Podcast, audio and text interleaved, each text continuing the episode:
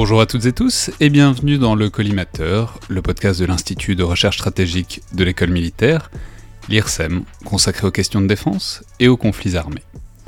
Je suis Alexandre Jublin et aujourd'hui, avant le second podcast, la seconde partie de l'entretien avec Michel Goya, qui porte aujourd'hui plutôt sur ses travaux d'historien et sur son dernier livre euh, S'adapter pour vaincre, j'ai le plaisir de retrouver l'ami Joseph Enrotin dans le cadre de notre partenariat avec le magazine DSI, Défense et Sécurité Internationale, dans lequel Michel Goya signe d'ailleurs un article euh, dans le numéro de ce mois-ci sur lequel on reviendra. Donc bonjour Joseph. Ah, bonjour. Alors, il y a un moment qu'on s'est pas vu, du coup, il faut, faut peut-être dire d'abord un mot rapide du hors-série numéro 67, qui est paru au cours de l'été et, et qu'on a raté. Qu'est-ce qu'on pouvait y trouver? Alors en fait, c'est notre numéro traditionnel euh, consacré en fait aux universités d'été de la défense, ou en tout cas qui, euh, euh, qui, qui porte sur des thématiques qui seront abordées au cours de ces universités d'été, euh, et qui en l'occurrence donc est à, à disposition euh, des, euh, des différents participants. Alors cette année-ci, la thématique des UED euh, portait sur la. Alors rappelez-nous peut-être rapidement, rapidement ce que c'est que les universités d'été de la défense. Alors, les universités d'été de la défense, c'est un événement annuel hein, euh, vers cette période-ci, hein, du côté du, du 10-15 septembre, euh, qui est organisé par la, CIS et qui euh, rassemble euh, les euh, députés, les sénateurs des commissions euh, défense et euh, armée et affaires étrangères, donc de, euh, de l'Assemblée nationale et du Sénat mais pas que. Euh, les UED permettent également de rassembler un certain nombre de, grands décideurs euh, industriels et militaires et constituent une sorte de, forum au cours euh, desquels sont abordées pas mal de thématiques liées bien évidemment à la défense et plus particulièrement au sujet d'intérêt de l'année qui va qui va s'écouler. Bon, donc c'est vraiment tout un tas de gens importants qui viennent discuter des sujets de défense et d'armée ensemble dans un lieu sur quelques jours, quoi. Voilà, exactement. Et donc cette année-ci, ce sera euh, sur la base aérienne d'Avor, vu que la, puissance accueillante euh, cette année-ci est, est l'armée de l'air. Et euh, normalement, on devrait avoir l'occasion euh, de traiter un petit peu plus particulièrement non seulement de, de l'art de la guerre euh, d'un point de vue théorique, euh, mais aussi de tout ce qui va tourner autour de la conflictualité, de son durcissement, euh, et également des questions de souveraineté technologique, vu que bien évidemment, euh, dans l'armée de l'air comme, euh, comme par euh, les aspects liés à la, souveraineté numérique notamment sont particulièrement importants.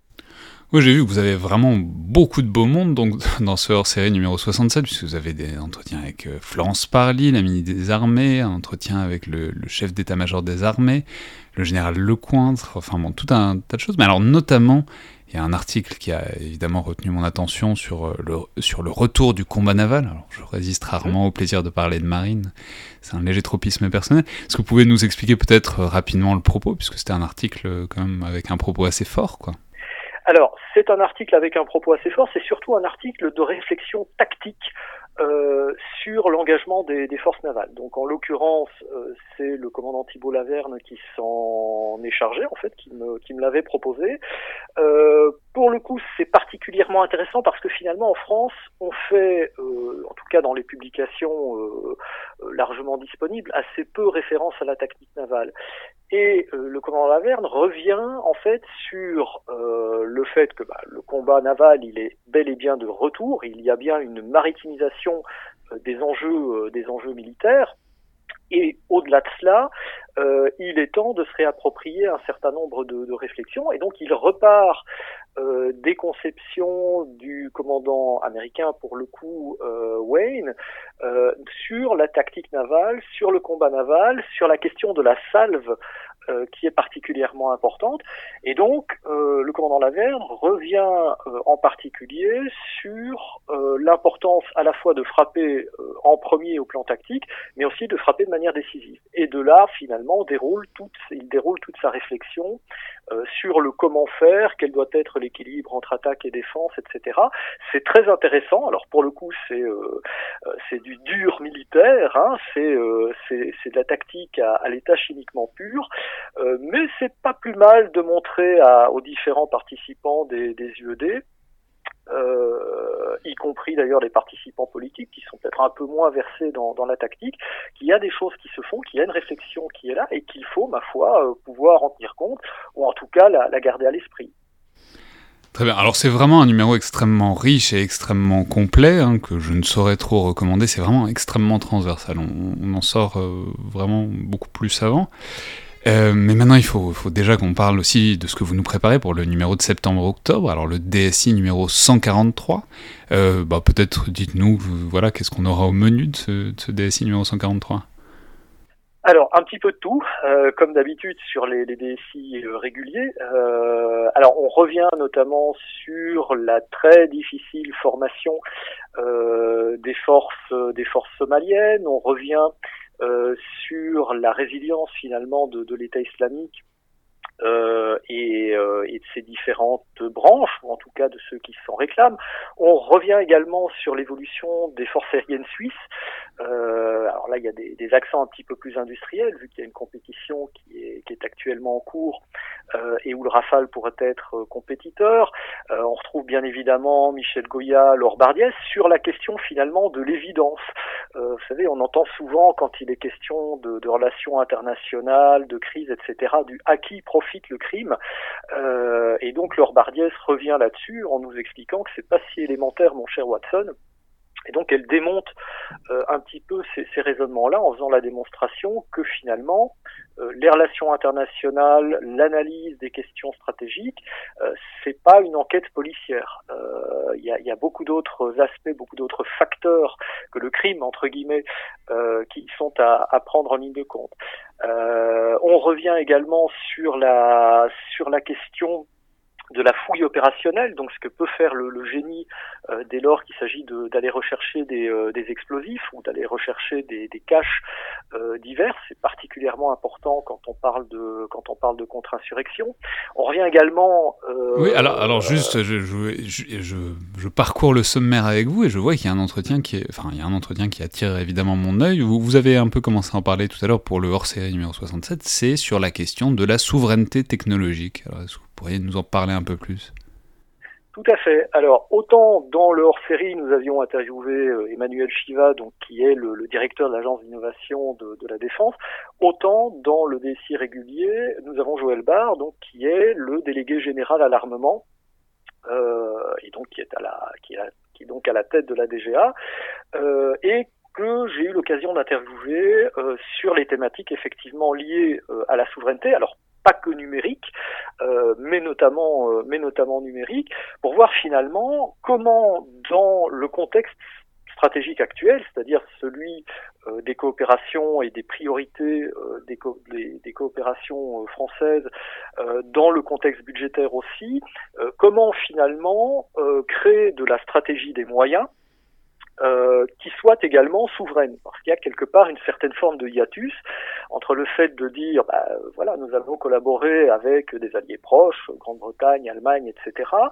Euh, et puis, dans le même temps, il nous faut des solutions qui soient euh, qui soient souveraines, sur lesquelles on puisse avoir la main. Et donc, c'est un hiatus a priori, parce qu'en réalité, c'est un petit peu plus complexe que cela, et Joël Barr nous nous l'explique.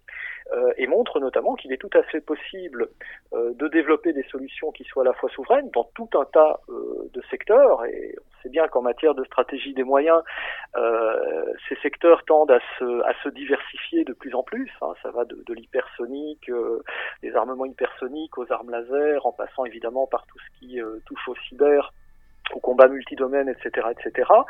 Euh, et en faisant en sorte que finalement, avec les moyens de la France et avec les moyens aussi euh, bah, des alliés proches de la France, euh, eh bien, on puisse on puisse faire quelque chose. C'est assez intéressant, c'est une plongée euh, dans la façon de faire de la stratégie des moyens à la française, euh, ce qui est quand même assez particulier dès lors qu'en France on a on a su garder cette cette culture de stratégie des moyens que d'autres États n'ont pas nécessairement. Euh, et sachant que c'est aussi un type de stratégie qui est bien moins formalisé euh, que la stratégie euh, que la stratégie opérationnelle. Il n'y a pas d'équivalent de Clausewitz pour pour la stratégie des moyens. et donc au final, on a une vision finalement très très fine euh, ou en tout cas un petit peu plus fine, de ce que ça peut représenter aujourd'hui, dans un contexte où un certain nombre de documents sont sortis, comme le, fameux DOID, hein, qui, est, qui est sorti cet été, donc le document d'orientation euh, de l'innovation de défense, qui fixe une espèce de méthodologie, si vous voulez, euh, dans la manière de faire de l'innovation, en tout cas dans le domaine technologique. Très bien. Eh ben, merci beaucoup, Joseph. On vous retrouve le mois prochain. Et pour tous les autres, ben, chose promise, chose due, maintenant c'est la deuxième partie donc de l'entretien avec euh, Michel Goya.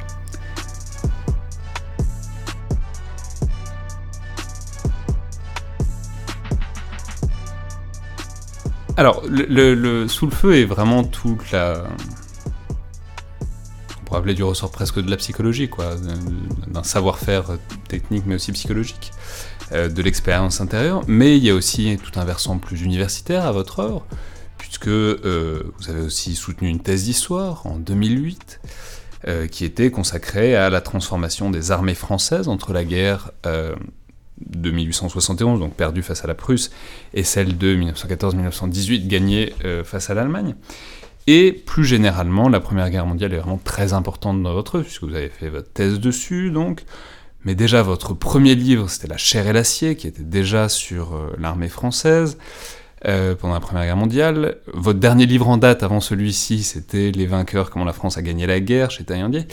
Et c'est encore une partie importante de S'adapter pour vaincre, dont on va reparler. Donc la question, euh, bon, un peu, voilà, c'est bah, pourquoi, pourquoi, enfin vous en avez peut-être parlé un peu tout à l'heure avec votre grand-père, mais voilà, pourquoi la Grande Guerre? Qu'est-ce qui vous a à ce point-là fasciné dans la Grande Guerre? Alors, ce qui m'a intéressé dans la Grande Guerre, alors effectivement, outre le témoignage de mon, grand-père, euh, c'est. C'est souvent comme ça, hein, oui, par ailleurs, les, programmes de recherche, et c'est très bien, quoi. C'est souvent des histoires familiales, et c'est très beau aussi. C'est après aussi, c'est des questions, euh, comment dire, assez pratiques. Hein. Euh, bon, d'abord, ce qui m'avait frappé, c'est que c'est la transformation de l'armée française pendant la Première Guerre mondiale, c'est c'est la transformation la plus importante jamais réalisée en France.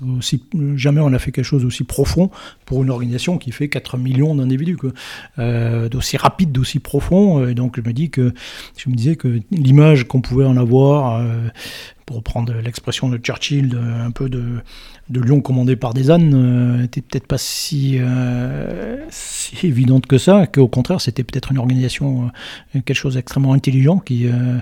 Et donc je me suis, voilà, je m'intéressais à cette idée de l'innovation militaire, de la transformation, comment les armées changent. et donc je me dis là c'est un cas particulièrement intéressant en soi. Et puis après, pour des questions très pratiques, c'est euh, il y a une sorte d'unité de temps. Enfin, je me suis concentré sur euh, effectivement le front, sur un front, sur euh, une armée avec des archives accessibles en français, etc. donc c'était un objet d'étude, voilà, qui me paraissait intéressant, un peu un peu négligé. Puis après, là aussi, parmi les influences, j'ai été très influencé par exemple par un livre de Pierre Miquel qui s'appelle la, Grande Guerre, euh, voilà, que je trouvais formidable, euh, qui essayait de renouveler justement un peu le, euh, l'historiographie de, de, la Grande Guerre. Alors parlez-nous peut-être de cette transformation dont vous disiez qu'elle, est incroyable, mais c'est, c'est quoi? C'est bah, comment dire, l'armée française de 1918 n'a plus rien à voir avec celle de 1914. Vous prenez euh, on va prendre quelque chose que, j'ai évoqué. Prenez un sergent chef de groupe de combat d'infanterie en 1918. Euh, vous le téléportez aujourd'hui dans un régiment d'infanterie. En quelques jours, il comprend comment ça marche et il trouvera sa place euh, sans problème. Vous le téléportez 4 ans plus tôt, il est complètement perdu. Déjà, les chefs de groupe de combat d'infanterie n'existent pas à cette époque.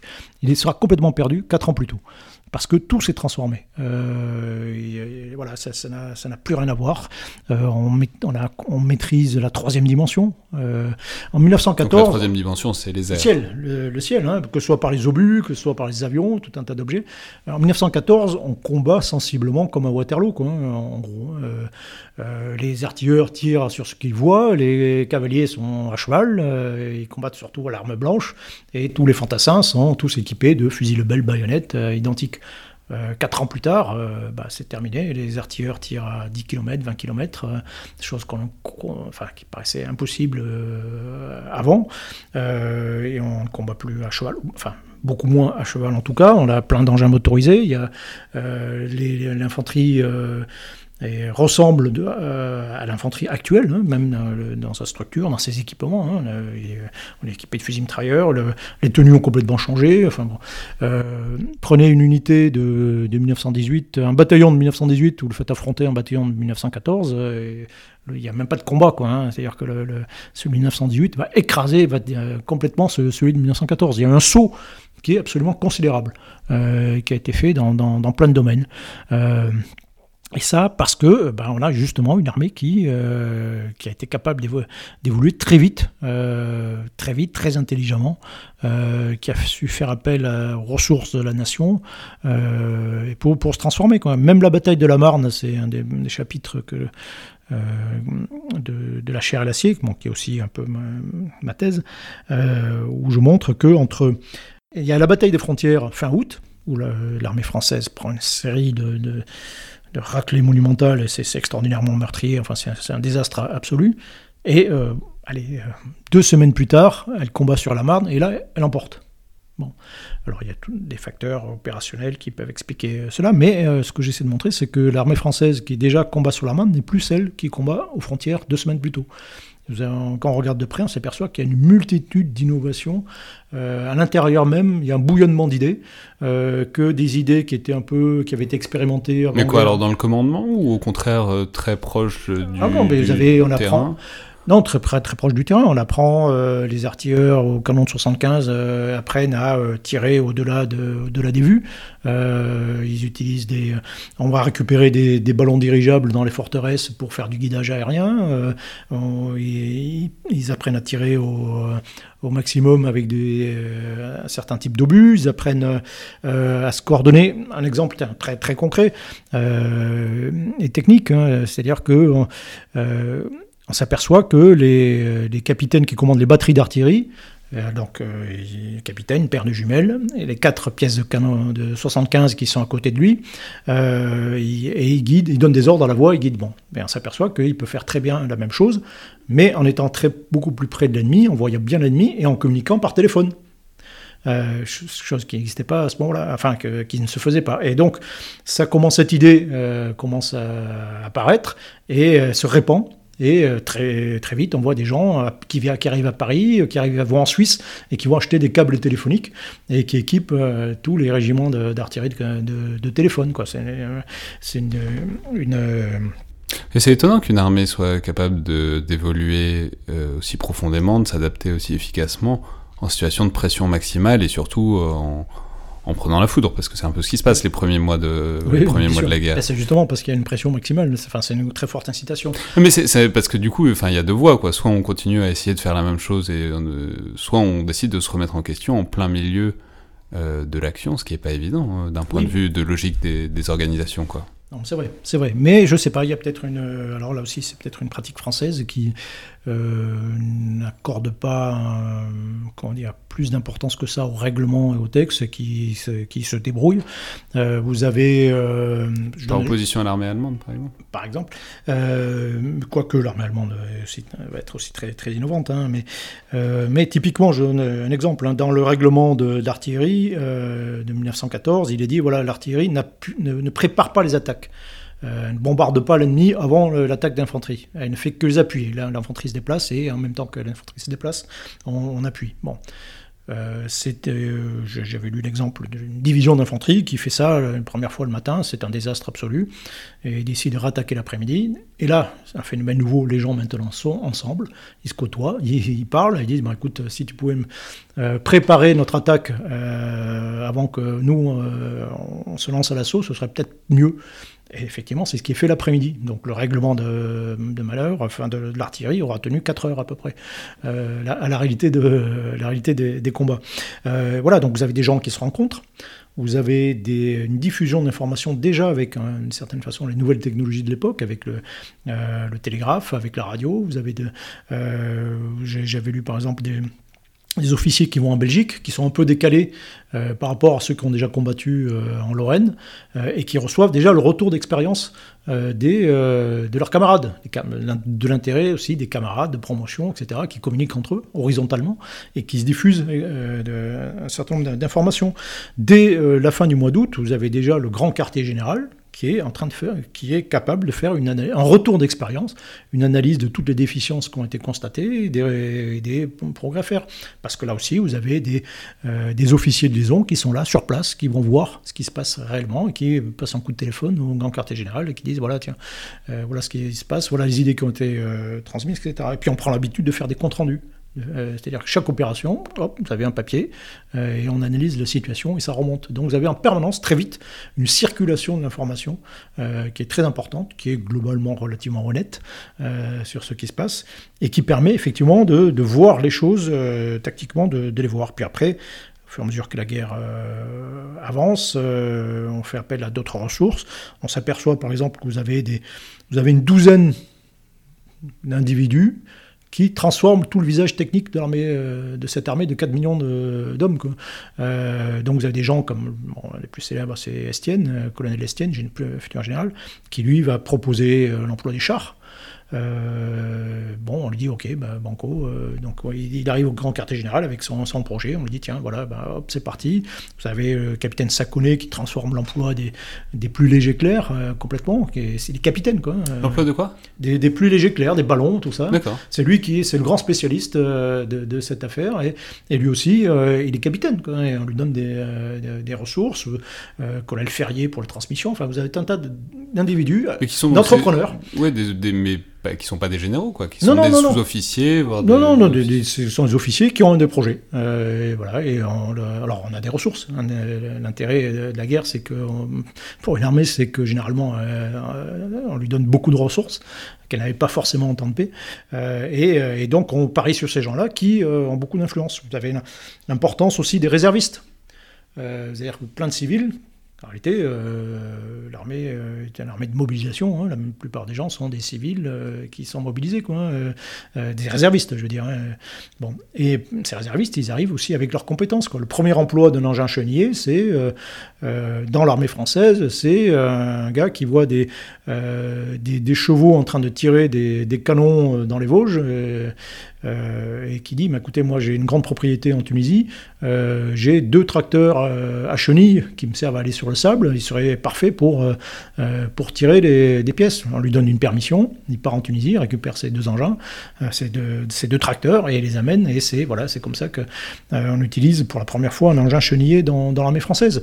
et ça, ça vient parce qu'il n'y a pas un officier qui, enfin beaucoup d'officiers d'actifs, je dirais, ne savaient même pas que, que ça existait, quoi, que c'était possible. Donc il faut aussi la de, de, ses, euh, de compétences extérieures. Et tout ça fait voilà, un bouillonnement euh, d'idées qui, euh, qui se maintient pendant toute la guerre et qui fait que, bah, alors, parfois avec des crises, hein, ça s'engueule beaucoup. Hein. Et c'est d'ailleurs un des éléments importants de, du mode de fonctionnement de l'armée française, c'est qu'on tolère, au niveau le plus élevé, on tolère, en termes de doctrine, on tolère qu'il y ait des gens qui critiquent on tolère une opposition d'une certaine façon, comme en politique. Il y a la majorité, il y a la doctrine, et puis, euh, on tolère qu'il y ait des gens qui proposent autre chose.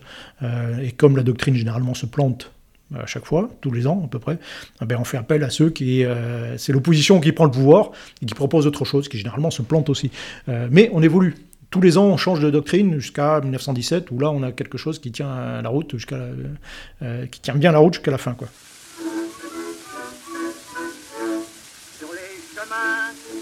De Navarre, dans le soleil, la neige ou le brouillard, le soldat chante une chanson bizarre, intitulée Le refrain du pinard.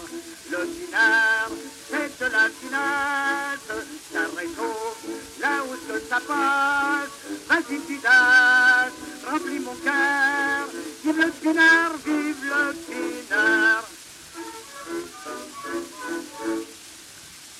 Sa sœur, sa tante et sa marraine, jusqu'à la mort, aimer son étendard, aimer son frère, aimer son capitaine, ça n'empêche pas d'adorer le pinard. Le pinard, c'est de la finesse, ça réchauffe là où que ça passe. Vas-y, Pidas, remplis mon cœur, vive le pinard, vive le pinard. Dans le désert, on dit que le dromadaire n'a jamais soif d'un cet racontard. Il ne boit pas, c'est qu'il n'aime pas l'eau claire. Il boirait bien s'il il avait du pinard. Le pinard, c'est de la finesse, ça réchauffe là où que ça passe. Vas-y, as, remplis mon cœur. Vive le pinard, vive le pinard. C'est intéressant parce que c'est un. Donc là, on l'a vraiment avec le cas de la, Première Guerre mondiale en soi. Mais c'est un énorme intérêt que vous avez plus généralement pour l'évolution des armes. Vous en parliez, vous disiez que c'est ça qui vous a amené à la Première Guerre mondiale. Mais ensuite, vous êtes reparti de la Première Guerre mondiale pour euh, tout un tas d'autres champs d'opération, puisque c'est donc l'objet de votre nouveau livre, S'adapter pour vaincre. Euh, alors, pareil. Non, mais en fait, si, quand même, j'aimerais vous poser la question de. C'est-à-dire, ce que je veux dire, c'est qu'on a une comparaison un peu étonnante entre les deux ouvrages qui paraissent. C'est Sous le feu, dont on a déjà beaucoup parlé, c'est vraiment la chair, quoi. Et S'adapter pour vaincre, c'est le métal, quoi, ou en tout cas les objets, les, outils, quoi. Euh, voilà, pourquoi est-ce que vous avez...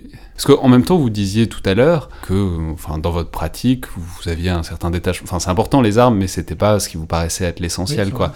Mais voilà, du coup, comment est-ce que vous articulez ce fait bah, que ça, ça vous est pas tant obsédé que ça au début et qu'en fait, ça vous est quand même très, très beaucoup, beaucoup intéressé bah, D'abord, il ne faut pas confondre euh, l'innovation avec l'innovation technique. On se concentre beaucoup sur l'innovation technique et quand on se concentre même sur l'innovation technique, euh, on, parle, on se concentre sur la haute technologie, par exemple.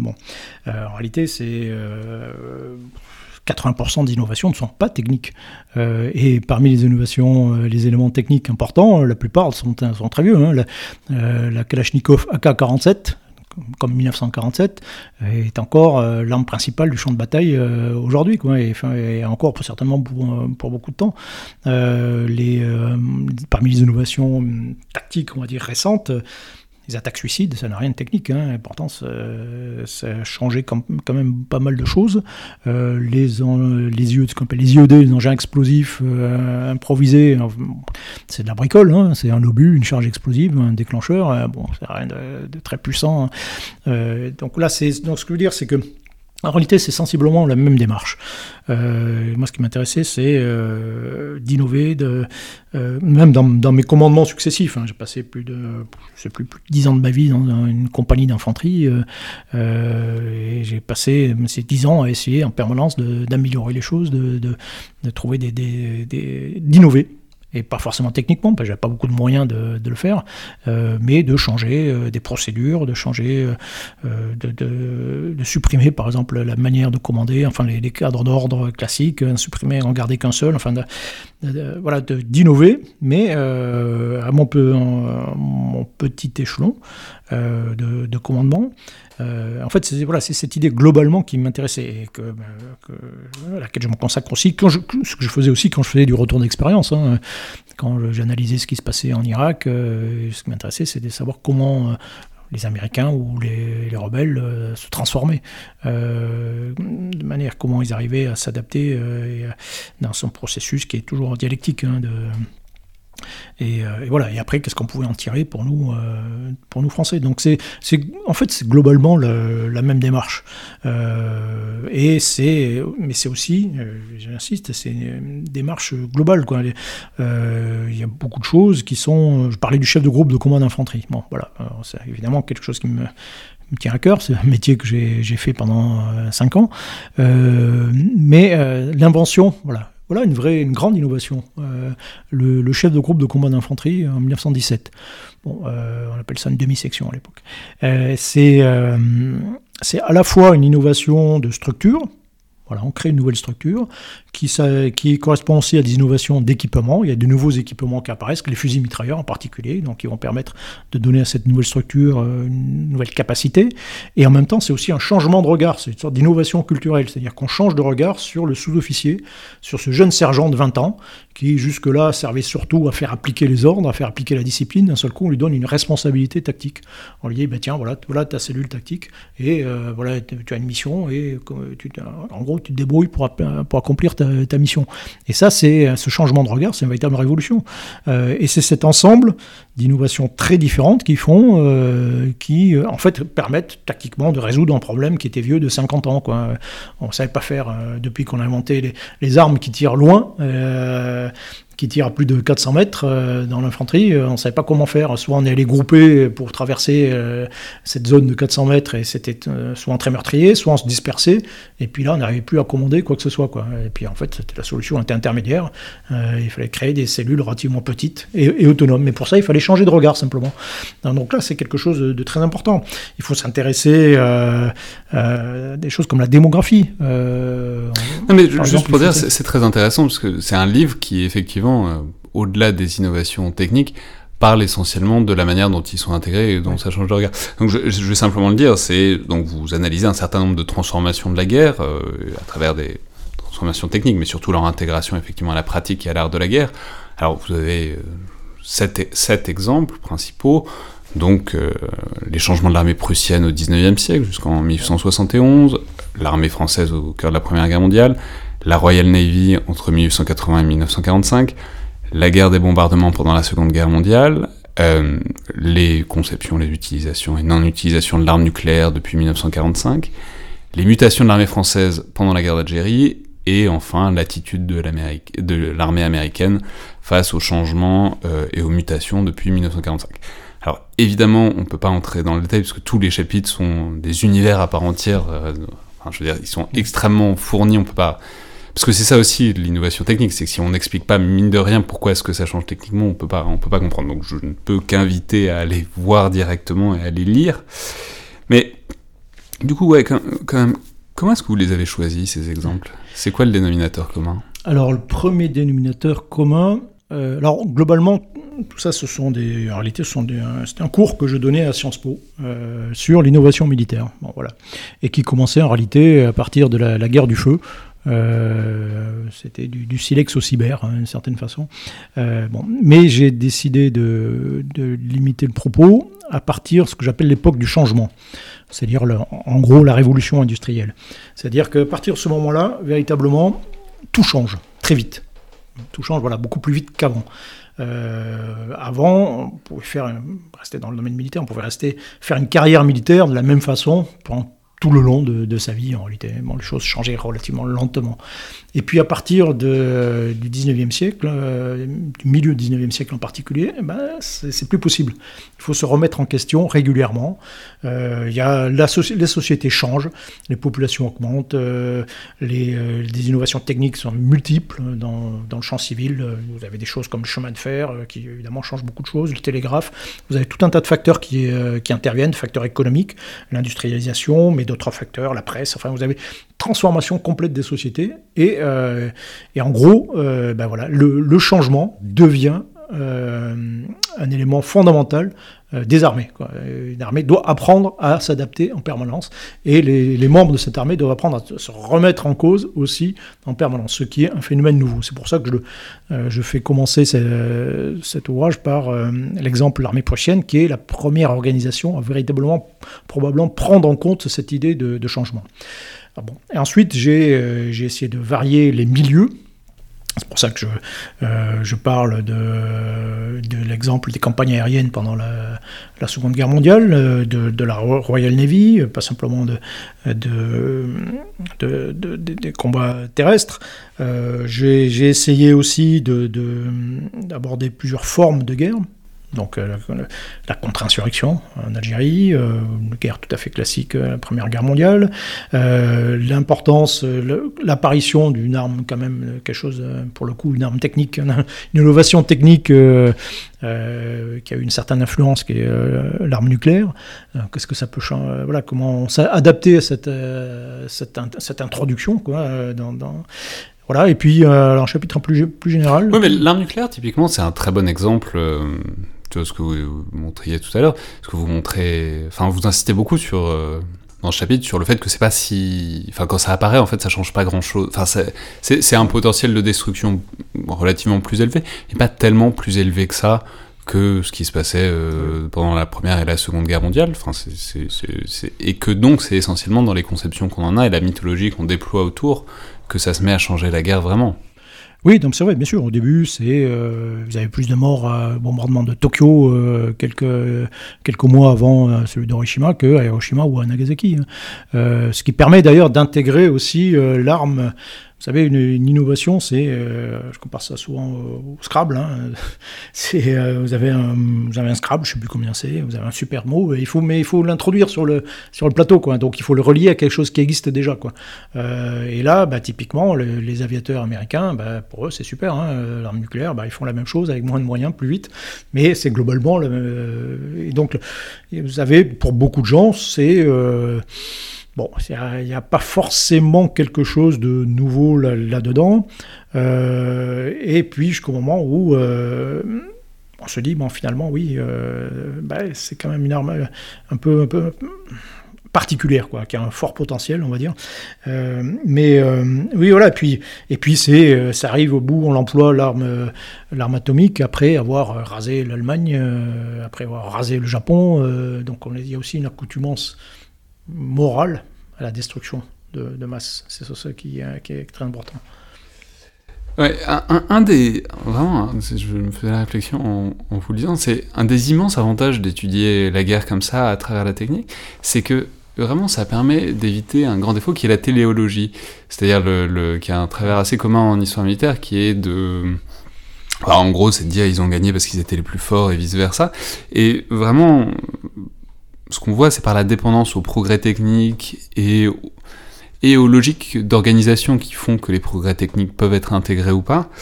On voit vraiment tout ce qu'il y a d'incertain dans, ces évolutions. On voit tout ce que, voilà, avant qu'elles se produisent et avant qu'elles changent, on voit que ça peut aussi complètement être des coups dans l'eau et qu'il n'y a pas de fatalité à, à disons, l'histoire euh, rétrospective qu'on fait souvent de, de, la guerre, quoi. Oui, bien sûr. Alors, euh, c'est toujours très intéressant de se placé dans les conditions de l'époque et comment on voit les, euh, comment on voit les choses euh, à ce moment-là. Quoi. Euh, le chapitre sur l'US Army, je me suis intéressé plus particulièrement, l'angle que j'ai abordé, c'est comment l'US Army voit la guerre, comment elle voit la guerre future, et finalement ce qu'elle fait réellement. Quoi. et puis on s'aperçoit qu'il y a un décalage permanent entre ce qu'elle anticipe et ce qu'elle fait, presque systématique. Euh, d'ailleurs, en grande partie parce que ce qu'elle anticipe, c'est aussi euh, un certain, il y a un certain nombre de biais qui interviennent, c'est en gros ce qu'elle a envie de faire. Euh, ce que plutôt, c'est la guerre qu'elle aimerait plutôt faire. Quoi. Et puis, bon, même en manque de chance, il y a souvent l'ennemi, l'ennemi a le droit de vote, comme disent comme disent justement les Américains. Euh, et il la voit au chapitre euh, et, généralement il ne va pas sur, euh, sur le terrain préférentiel de, des Américains. Mais oui, alors c'est, et puis on le voit, à chaque fois on anticipe des choses. très intéressant de voir comment dans les années 50, des choses d'ailleurs qui paraissent rétrospectivement, qui paraissent folles, comment on introduit dans les années 50, on introduit tout un armement nucléaire. Euh, vous avez des milliers d'armes nucléaires qui apparaissent. Le Army dit voilà, ben nous, nous faut l'arme nucléaire. Voilà, c'est euh, ce qui va nous permettre de dominer le champ de bataille. Donc vous avez des, des, lance-roquettes atomiques, vous avez des, des missiles antiaériens atomiques, euh, vous en avez partout, euh, des milliers, des milliers comme ça. Alors déjà, ça doit représenter un coût phénoménal. et... Ça n'a jamais été le grand problème de l'US Army. C'est vrai, c'est vrai. Mais et donc c'est le concept du champ de bataille atomique.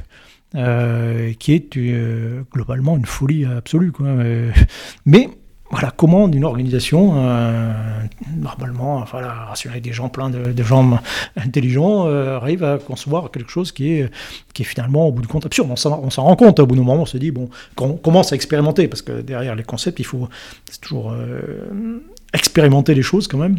Euh, et quand on fait les premières expérimentations sur le terrain, on se dit que bon, finalement, ça, ça peut poser qu'un certain nombre de problèmes. Et quand on commence à découvrir aussi un peu certains effets des armes nucléaires qu'on ne comprenait pas, euh, enfin qu'on maîtrisait pas complètement. Et puis finalement, on va retirer ces armes discrètement euh, du, champ de bataille dans les années, dans les années 70. Mais, mais c'est très intéressant de ah, voir. C'est génial, c'est votre garage complète de l'innovation militaire. Bah oui, parfois on se plante euh, complètement hein, dans, dans les anticipations. Puis il y a des choses qu'on ne voit absolument pas venir, bien sûr, euh, et qu'on ne pourra pas voir venir. Euh, Internet, même si c'est globalement au départ une innovation militaire, mais voilà, vous avez toujours des, des choses qui apparaissent, qui vont euh, on est soumis à l'incertitude, hein, y compris dans les évolutions. Euh, et puis, on, parce qu'on parle des évolutions techniques, euh, ce qui est intéressant de voir, par exemple, la tendance actuelle, c'est le, ralentissement de ces innovations techniques en réalité. pendant la Seconde Guerre mondiale, il fallait deux ans pour concevoir un avion de combat maintenant, il faut 20 ans. et cet avion, vous allez le garder pendant 40 ans. bon, et c'est un peu pareil pour tous les équipements dits majeurs. et donc, du coup, d'ailleurs, l'évolution ne passe plus forcément par les... Alors déjà, il ne faut pas se couper. Euh, vous lancez un grand programme industriel comme le euh, comme l'avion F-35 euh, américain, un programme qui est à 1000 milliards de dollars. Si vous vous loupez, c'est vous n'avez même pas commencé à faire la, à faire la guerre que déjà vous avez subi une défaite considérable. donc déjà un, il faut pas il faut pas se louper sur ces. C'est vraiment un fil directeur de ce podcast, se moquer du F-35, ça revient, ah, ça, revient vraiment un podcast sur deux, c'est fantastique. Bon, mais Bon, ceci dit, non, après, c'est peut-être pas si mal que ça, le F-35. Mais, euh, mais bon, déjà, il y, a ça. Mais ce que je veux dire surtout, c'est qu'au bout du compte, l'infanterie française est encore équipée très largement du VAB, du véhicule d'avant blindé, qui date de 1976, qui est contemporain de la Renault 16. Euh, bon, et qui n'a pas du tout été anti. On n'imagine pas une seule seconde qu'on allait l'utiliser au Sahel, qu'on allait l'utiliser en Afghanistan. Bon, et, euh, et en réalité, donc, du coup, les adaptations sont ailleurs. Les vraies adaptations sont dans la manière dont on fait évoluer cet engin, on l'adapte, euh, dans la manière où on s'organise différemment, euh, etc. etc. Euh, donc le, le, pôle moteur de l'innovation n'est plus forcément l'équipement ou forcément les, programmes majeurs, en tout cas, de, de ces équipements c'est très intéressant aussi parce que ça pose une question dont vous parliez un peu à l'instant avec Internet, c'est euh, celle de la coopération entre l'armée et la science, enfin les, scientifiques en général. Alors, évidemment, c'est très important. On sait qu'il y a tout un tas d'innovations militaires qui se retrouvent dans le domaine civil. L'exemple canonique, c'est toujours euh, il y a Internet, mais c'est plus compliqué, mais c'est le GPS, quoi. Mais en même temps, vous montrez aussi les limites de cette synergie et de l'absence de communication, et c'est aussi extrêmement important. Alors, typiquement, un des cas que vous étudiez qui est extrêmement intéressant, c'est le chapitre sur les bombardements pendant la Seconde Guerre mondiale, et c'est l'exemple du rapport Butt en 1941. Je vais peut-être vous laisser raconter l'histoire, parce que vous la bah, raconterez mieux que moi. C'est euh, le rapport Butt, c'est euh, euh, D'abord, c'est un peu globalement intéressant, c'est ce qu'on appelle la recherche opérationnelle, c'est-à-dire que là aussi, on met un peu, de, science dans la manière de faire la guerre. Et donc, en gros, voilà, pendant la campagne de bombardement britannique contre, l'Allemagne, à un moment donné, on demande à des scientifiques d'analyser les, bombardements. On dit voilà, voilà, vous avez des centaines de photos de, de bombardements et globalement, qu'est-ce que ça a donné On fait ça en dehors du commandement lui-même, ce qu'on appelle le bomber command. C'est pas, pas le bomber command qui s'auto-analyse, hein, c'est un élément extérieur. Et là, on s'aperçoit, avec un certain effarement, que en réalité, ces bombardements sont d'une inefficacité à peu près euh, totale. Alors j'ai plus les chiffres en tête, mais je crois que vous avez la moitié des, bombes qui ne tombent pas à moins de 8 km, 8 km de l'objectif, quoi, quelque chose comme ça. Euh, et donc c'est quelque chose d'absolument épouvantable. Au passage, ce qui est intéressant... Quand on pense en plus aux risques que prennent les, ah les ah, équipages de bombardiers, puisqu'il y a la, chasse allemande qui les intercepte. Ah, c'est terrible, c'est le métier le plus dangereux de, de, des forces britanniques et des forces américaines d'ailleurs. Hein. Être, faire partie d'un équipage de bombardier, c'est le, boulot le plus dangereux euh, pour, pour les anglo-saxons. Et pour un euh, résultat à peu près nul. Bah, ça, non, ça va évoluer, ça va évoluer. Mais euh, oui, au début, alors, plus qu'intéressant aussi, c'est que c'est en contradiction totale avec les témoignages. Euh, donc, un témoignage, c'est bien, c'est intéressant, mais euh, c'est humain. Euh, et donc, si on se fie au témoignage, bah, en réalité, les témoignages donnent quelque chose de beaucoup plus efficace, les comptes rendus qui sont faits, que ce qui est analysé rationnellement. C'est un peu comme pendant la, Première Guerre mondiale, où on demande aux pilotes britanniques simplement de dire quand ils ont abattu un avion ou vaincu un avion allemand. Voilà, et c'est compté comme victoire. Euh, et puis on s'aperçoit rapidement que euh, l'aviation britannique a détruit plusieurs fois l'aviation allemande, quoi, quand on fait le total de, toutes les victoires revendiquées. Quoi. Bon. Euh, mais donc là aussi, il y a un certain nombre de facteurs. on en parlait avec Pierre Razou, le fait que c'est le moment où on a commencé à devenir un peu plus strict sur voilà, les... Voilà, on va être un peu plus sérieux sur cette affaire. Bon, mais mais donc voilà, et puis euh, effectivement, là, on s'aperçoit que bah, c'est pas efficace. Quoi. Euh, et donc voilà, qu'est-ce qu'on fait quoi? Quand, quand euh, c'est le principe un peu de la crise de Schumpeterienne, hein, avec les moyens que l'on a, on a quelque chose qui est pas efficace ou qui est pas très efficace. Alors soit on change, on fait quelque chose d'autre, soit on fait la même chose, soit on innove, enfin, et soit on fait la même chose avec beaucoup plus de moyens. mais là, on appelle un scientifique et un civil en plus pour faire une analyse d'expérience. Oui. Et donc, ça, et, enfin, je vous laisse raconter, mais ça marche pas, quoi. Enfin, ça, ça, enfin, l'analyse euh, civile Ah bah, a du mal à passer, quoi. Oui, il a du mal à passer, bien sûr. Euh, attendez, euh, vous avez, quelqu'un qui arrive et qui dit bah, euh, tout ce que vous faites là et tous les sacrifices que vous avez faits jusque-là, en fait, ils n'en servaient à rien. Quoi. Donc évidemment, c'est, euh, ça, ça a forcément un peu de mal à passer. Mais, euh, mais, mais quand même, au bout du compte, ça, euh, ça oblige euh, quand même à euh, bah, justement à innover. Quoi. C'est-à-dire, bon, on va, essayer quand même d'être un peu plus précis. Et donc, ils vont, le, le bomber commande va quand même innover, va inventer les pathfinders, les éclaireurs, va inventer tout un tas de trucs pour effectivement. Et ils vont y arriver. Avec ce paradoxe d'ailleurs que. On va revenir un peu en arrière sur, sur, sur cet élément. hein. Euh, les premiers bombardements euh, de l'armée britannique, enfin du, Bomber Command, ont lieu deux jours. Bon, et quand on attaque euh, des objectifs de jour, ben, on se retrouve face à une défense aérienne qui, elle, est, bah, peut tirer, peut être à pleine puissance, à pleine efficacité. Et donc les pertes, les pertes des premiers bombardements sont, sont terribles. Et donc on dit, bon, on va passer au bombardement de nuit. De nuit, c'est beaucoup moins dangereux. Bon, le problème, c'est que c'est aussi beaucoup moins précis. Euh, à ce moment-là. Euh, et donc, euh, d'ailleurs, ça oriente finalement les objectifs. Au lieu de chercher des objectifs précis, industriels ou même militaires, bah, finalement, on va faire des, on va taper sur des zones. Ouais, bah, c'est un un reste, quoi.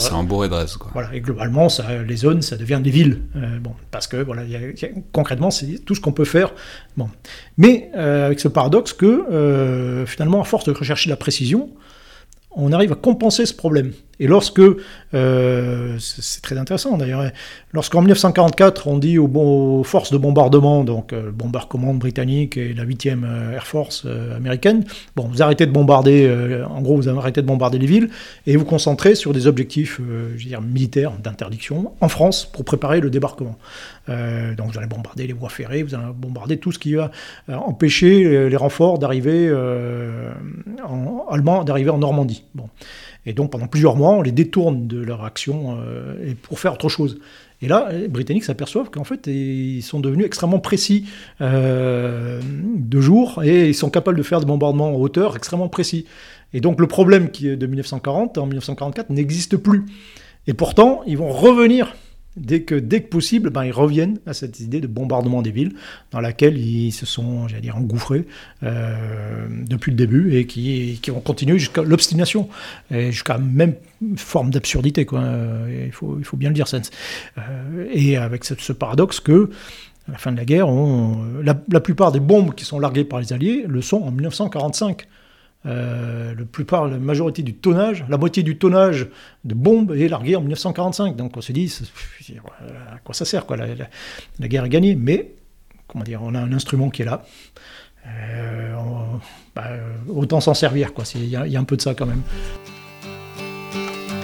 Come gather round, people, wherever you roam, and admit that the waters around you have grown, and accept it that soon you'll be drenched to the bone.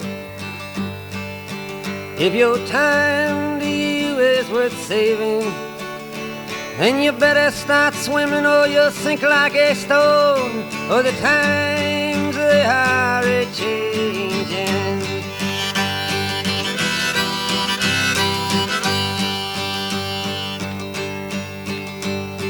Writers and critics who prophesize with your pen. And keep your eyes wide, the chance won't come again. And don't speak too soon, for the wheel's still in spin. And there's no telling who that it's naming. Was the loser now will be later to win. For the times they are a changing.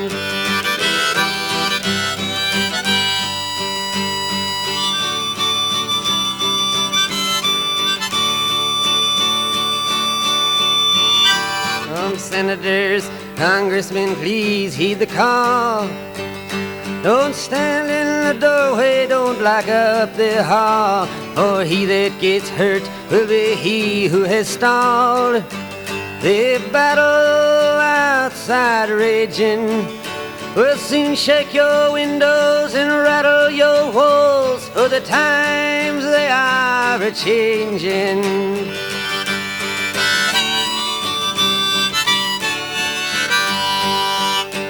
Mothers and fathers throughout the land. And don't criticize what you can't understand. Your sons and your daughters are beyond your command. Your old road is rapidly aging. Please get out of the new one if you can't lend your hand, for the times they are a changing.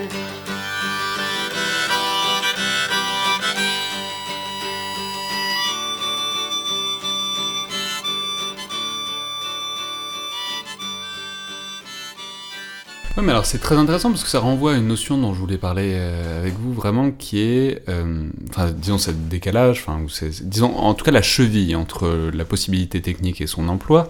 Ça se fait beaucoup euh, à travers la notion de doctrine, quoi, qui que vraiment je voudrais on s'attarde dessus pour terminer parce que notamment parce que c'est quelque chose qui a été important dans votre parcours. Vous l'avez dit tout à l'heure vous avez été au CDEF le centre de doctrine d'emploi des forces. Puis vous avez été au cabinet du chef d'état-major des armées aussi pour vous occuper de la doctrine. Donc vous êtes bien placé pour euh, nous expliquer ce que c'est. Et vraiment je saisis l'occasion parce que c'est une notion extrêmement importante pour tous les militaires et pour les analystes plus ou moins proches de l'institution. Mais souvent pour un public un peu large c'est un mot un peu obscur et on ne sait pas forcément à quoi ça se mais du coup, expliquez-nous, c'est quoi la doctrine? Alors, je reviens juste un petit élément. Ouais. Euh, quand j'étais au cabinet du chef d'état-major des armées, ce qui est intéressant, c'est qu'en fait, je faisais un peu euh, fonction de fou du roi. Euh, Électron libre, où je pouvais écrire. Ma mission, c'était nourrir la réflexion du chef. Euh, alors, c'était officiellement, j'étais en, charge de la doctrine. En fait, euh, voilà, j'écrivais ce que je voulais au chef et en, toute liberté sur n'importe quel sujet. Mais alors, pour revenir à cette, notion de doctrine, doctrine, c'est un guide. C'est voilà, et ça apparaît effectivement au 19e siècle lorsqu'il y a beaucoup de changements. Et à un moment, on dit bon voilà, ben, il faut guider l'orientation. Voilà comment on utilise les forces de manière optimale. Euh, et puis euh, on s'aperçoit que ben, régulièrement, il faut euh, refaire cette doctrine qui est à la fois une sorte d'état de l'art. Dire, voilà ce qui se passe, voilà comment on fait les choses bien, quelles sont les meilleures pratiques, on va dire, et on va les, généraliser, et, et en même temps un guide pour tout le monde. Quoi. Et donc c'est juste un détail, pendant la, la bataille de Verdun, on s'aperçoit par exemple, enfin, les unités françaises, les divisions d'infanterie françaises tournent, elles passent deux semaines en gros, et puis euh, quittent le champ de bataille. Mais euh, les régiments d'artillerie, qui sont attachés à ces, divisions, euh, qui souffrent un peu moins que les unités d'infanterie, infanterie, on les laisse sur place c'est pour renforcer les, divisions qui arrivent ensuite. C'est-à-dire qu'au lieu d'avoir un régiment, ben, en deux pour, les, pour renforcer. Et puis là, on s'aperçoit qu'en affectant un régiment d'artillerie dans une autre division, bah, ils savent plus se coordonner. Euh, C'est-à-dire que chaque division, à l'intérieur, a euh, mis en place ses propres pratiques euh, de coordination entre l'infanterie et l'artillerie. Et c'est là qu'on se dit, mais en fait, il faut, faut coordonner tout ça. Quoi. Il faut euh, arriver. Et donc, on recrée, à ce moment-là, on recrée une inspection de l'artillerie, on recrée une école de la- de- de l'artillerie, un centre où régulièrement, ben, on, on fait un, on fait un état de l'art. Euh, et on- une fois qu'on a fait un état de l'art, on fait un, do- un document de doctrine et tout le monde, et puis après ça devient la, la loi, quoi. Jusqu'au moment où euh, bah, l'état de l'art a suffisamment changé pour imposer un changement. Donc c'est vraiment un processus, euh, comment dire, circulaire, qui part C'est-à-dire de normes et ensuite de retour d'expérience pour Oui, les faire évoluer euh, doucement. Quoi. En gros, euh, moi j'appelle ça la pratique, c'est ce qu'une unité, euh, une armée, on va dire, est capable de faire véritablement, qui est souvent quelque chose de très euh, implicite, hein, tacite, ce sont des habitudes, des pratiques. Et puis, de temps en temps, bah, il faut euh, mettre par écrit, euh, dire voilà, voilà ce qu'on fait, voilà ce qui se passe, on fait du retour d'expérience, donc voilà. En même temps, donc c'est c'est à la fois de, une- décrire ce qui se passe et en même temps on peut faire des propositions, donc c'est souvent deux espaces un peu différents, hein, celui où on propose des choses, euh, parfois des choses complètement nouvelles.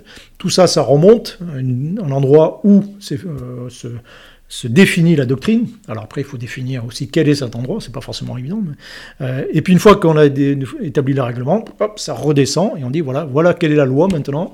Et euh, nul n'est censé euh, ignorer la loi. Et voilà comment vous l'allez faire. Ce qui n'est pas forcément non plus très si évident. Et il y a des exemples de doctrines qui ne sont pas appliquées, par exemple, hein, parce qu'elles elles heurtent véritablement un certain nombre de valeurs, des façons de voir les choses, etc. Et donc, on Par essaie- exemple, vous avez des exemples? Bah, l'exemple le plus flagrant, c'est pendant la Première Guerre mondiale, euh, le général Pétain, lorsqu'il arrive à la direction des armées françaises, à la tête des armées françaises, dit voilà, bah, écoutez, c'est pas compliqué, on va s'organiser en défense comme les Allemands. on va s'organiser en profondeur. Les lignes de défense, enfin les positions sont. Il y a plusieurs positions sur, euh, sur la ligne de front. Première position, c'est plusieurs lignes de tranchée, puis quelques kilomètres en arrière, deuxième position, puis euh, ligne de tranchée, puis vous avez parfois une troisième. Euh, et il dit, ben voilà, mettre tous les soldats, tout le monde sur la première position, résister absolument sur la première position, c'est suicidaire, parce que c'est celle qui, euh, qui prend les bombardements maxi, au maximum. Euh, et donc, en gros, ça ne sert pas à grand-chose. Il vaut mieux mettre la ligne de défense principale sur la deuxième position, quelques kilomètres en arrière, c'est pas touché par l'artillerie, beaucoup moins. Et puis juste devant, ben, ça sert à désorganiser l'attaque et à freiner l'ennemi. C'est ce que font les Allemands. Euh, sur la bataille, euh, l'offensive Nivelle sur l'Aisne, au chemin d'Adam en particulier, bah, on a vu que ça marchait. Quoi. Et euh, donc ça paraît logique, c'est logique, etc. Bon. Et puis en fait, personne ne, l'applique parce que voilà, les généraux français, ils n'aiment pas ça. Quoi. Et c'est là que c'est très intéressant parce que le mot de doctrine a, en tout cas de, l'extérieur, une très mauvaise image. C'est-à-dire, on parle de, gens qui sont endoctrinés. Enfin, il y, a une image. Oui commune assez négative de la doctrine et en fait c'est aussi et, et, mais c'est aussi vrai dans l'armée. Enfin c'est je veux dire le le, le, le truc le plus plus habituel, c'est de, de critiquer les officiers, spécialement les officiers qui sont pas sur le terrain, parce qu'ils savent pas euh, comment ça se passe, quoi. C'est, c'est, ce sont des topos, c'est, enfin, c'est très bien, parce que tout le monde se soude aussi autour de ce genre de, autour de ce genre de lieu commun. Mais du coup, c'est extrêmement intéressant, parce que ce que vous décrivez, c'est que c'est vraiment, euh, disons, le principe organisateur et quasiment une des colonnes vertébrales de l'armée. Et en même temps, c'est quelque chose qu'on perçoit, qu'on met toujours à distance comme, mais en même temps, c'est aussi fait pour ça, puisque vous dites que c'est aussi à faire évoluer en permanence. Mais c'est une notion compliquée, quoi, à articuler et par rapport à laquelle se placer. C'est vrai, c'est vrai, mais la doctrine est de toute façon destinée à être critiquée. Euh, mais c'est comme en science, hein, c'est comme des paradigmes scientifiques. Hein, euh, ils expliquent les choses jusqu'au moment où ils n'expliquent plus. Euh, il y a quelque chose qui se passe. Et qui, Newton, c'est très bien, ça marche pendant, pendant des siècles. Et puis, quand on regarde comment fonctionne, comment évolue la planète Mercure, on s'aperçoit que les équations de Newton ne s'appliquent pas, ça marche pas. et donc là, bah, la doctrine, en l'occurrence, la doctrine scientifique, est plus valable. Mais bon, le problème, c'est qu'on met du temps à trouver une explication et donc à trouver une nouvelle doctrine. Non, mais doctrine militaire, c'est en fait c'est ça. C'est beau parce qu'on a gardé le mot même. Ce que vous, c'est ce que vous décrivez, c'est que c'est le même mot et c'est le même mot depuis euh, aussi les offensives ratées du chemin des dames. Oui, oui, oui, bien sûr. Alors, mais, euh, mais bon, voilà, les doctrines. Alors, c'est effectivement, je pas, l'avais pas vu comme ça, mais euh, ce côté péjoratif. Alors que pour un militaire, une doctrine, c'est, c'est quand même fondamentalement, voilà, c'est une manière de faire. On dit voilà, c'est une somme de procédures, c'est des procédures appliquées pour, pour faire les choses. Bon. Euh, qui, alors après, il y a plusieurs questions. Hein. Qui est à l'origine de cette doctrine? Qui la conçoit? Est-ce que ça vient de la base? Est-ce que ça vient, enfin, des réflexions de la, base qui remontent? Est-ce que ça vient directement du sommet? Donc ça dépend souvent des, ceux, des gens qui ont les meilleures informations. Bon. Euh, ça dépend souvent de la nouveauté du phénomène. Pendant la Première Guerre mondiale, phénomène nouveau, euh, bah, les gens qui, sont, qui ont les meilleures informations, euh, bah, c'est les gens qui sont en contact, hein, qui sont sur le front, et c'est eux qui font évoluer la doctrine. C'est pas les gens qui sont au grand quartier général et qui, bah, eux, sont en décalage. Et qui, intéressant aussi, ont conçu la doctrine précédente. Et donc, c'est ce qui signifie qu'il faut se remettre en cause personnellement et dire voilà, en fait, je me suis planté, euh, et il faut que j'évolue, ce qui est difficile. Donc, souvent, concrètement, on change les hommes, on change les gens pour. Euh, on change, c'est. C'est en sociologie, on appelle, on appelle, ça le modèle de la corbeille à papier. Euh, c'est-à-dire que vous prenez une corbeille à papier, vous mettez les papiers, et bon, ces papiers se rencontrent un peu, ces boulettes se rencontrent un peu par hasard.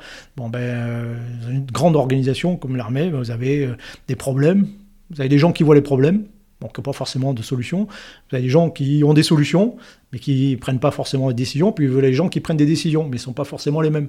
Euh, et donc il faut arriver à faire se rencontrer euh, ces gens-là, et c'est parfois un peu par hasard. Parfois, il faut attendre que les porteurs de solutions soient eux-mêmes des décideurs. Bon, mais parfois, ils arrivent à un moment où le problème a disparu. Euh, et donc, la solution qu'on proposait sont, sont en décalage. C'est très souvent dans le domaine technique. Hein. Moi, je suis arrivé au, au 21e régiment d'infanterie de marine comme chef de section, et puis j'ai vu arriver des missiles RX anti-char courte portée, euh, des trucs super puissants qui tirent à 600 mètres, euh, et qui étaient destinés à détruire des chars soviétiques. Euh, bon, le problème, c'est que les chars soviétiques n'existaient plus, n'étaient plus là. il n'y a plus de menace. Et donc, on avait investi, transformé toute l'infanterie française à ce moment-là pour quelque chose qui n'existait plus. Bon, mais voilà, c'est Typiquement, c'est comme ça que, enfin, que souvent les, choses se passent, il y, a des, il y, a des, décalages. Et donc cette doctrine, à un moment donné, ben, alors tant que ça marche, tant que ça s'applique bien, bah, c'est parfait. Hein. Donc on continue, on continue et on creuse. On va toujours dans la même direction, on creuse un sentier et puis bon, pas besoin de, se poser de, de, questions jusqu'au moment où bah, le sentier va plus dans la bonne direction. Quoi. Et là, et là, c'est là que c'est souvent un peu compliqué. C'est-à-dire que, donc, il faut euh, critiquer. Il faut dire, attendez, on va plus dans la bonne direction. Euh, et ce qui, euh, dans l'armée, est toujours difficile. C'est-à-dire qu'il faut critiquer en cours, critiquer les chefs, ou critiquer ce qu'on fait. Est-ce que voilà, bon, ça, c'est quelque chose qui, qui, est toujours un peu un peu compliqué à faire. et puis ensuite, et pas après, il faut explorer. Donc explorer, bah, c'est réfléchir, euh, c'est voir euh, quelles sont les autres directions, d'où l'intérêt d'avoir peut-être avant des gens qui ont déjà exploré d'autres directions possibles. Et éventuellement de puiser lorsque lorsqu'on s'aperçoit que euh, on ne va pas dans la bonne direction, de puiser parmi ces gens-là pour euh, trouver une bonne direction. La difficulté, c'est que souvent, il faut euh, un choc, il faut un accident pour rester dans cette, pour se dire bon, ok, effectivement, là, c'est plus possible de continuer comme ça, et on va, on va changer. 1914, c'est un désastre. enfin, c'est un désastre.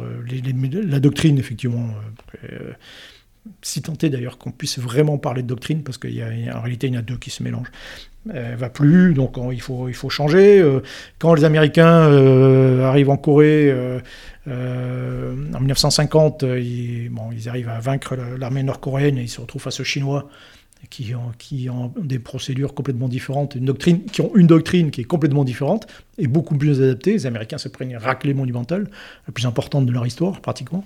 Euh, et puis hop, et là, et là, on se dit, bon, effectivement, il faut changer les, choses. Quoi. Israéliens, en 1973, euh, pendant la guerre du Kippour, ils sont face à des gens qui ont réfléchi, qui ont fait évoluer leur propre doctrine, qui l'ont parfaitement adaptée à un ennemi. Et ça aussi, c'est un élément important, hein, c'est que cette doctrine, euh, soit les génériques, mais euh, voilà, il faut l'appliquer aussi à un ennemi quoi, qui, qui, est intelligent, qui est face à vous. Quoi. Et voilà, les Israéliens, bah, il faut qu'ils changent en quelques jours leur doctrine justement d'emploi en 1973, et ils y parviennent. Hmm. Merci beaucoup, colonel Merci à vous. C'était donc le Collimateur, le podcast de l'IRSEM, l'Institut de recherche stratégique de l'école militaire. Voulais simplement profiter de ce début d'année pour vous dire que je suis très heureux de commencer une nouvelle saison euh, du podcast en cette rentrée de septembre. Je vous rappelle que toutes vos suggestions et remarques sont toujours les bienvenues sur les pages Facebook ou Twitter de l'IRSEM. Puis abonnez-vous, notez, commentez le podcast sur iTunes. Vous savez que ça aide énormément à le faire connaître. Merci à toutes et tous et à la prochaine fois.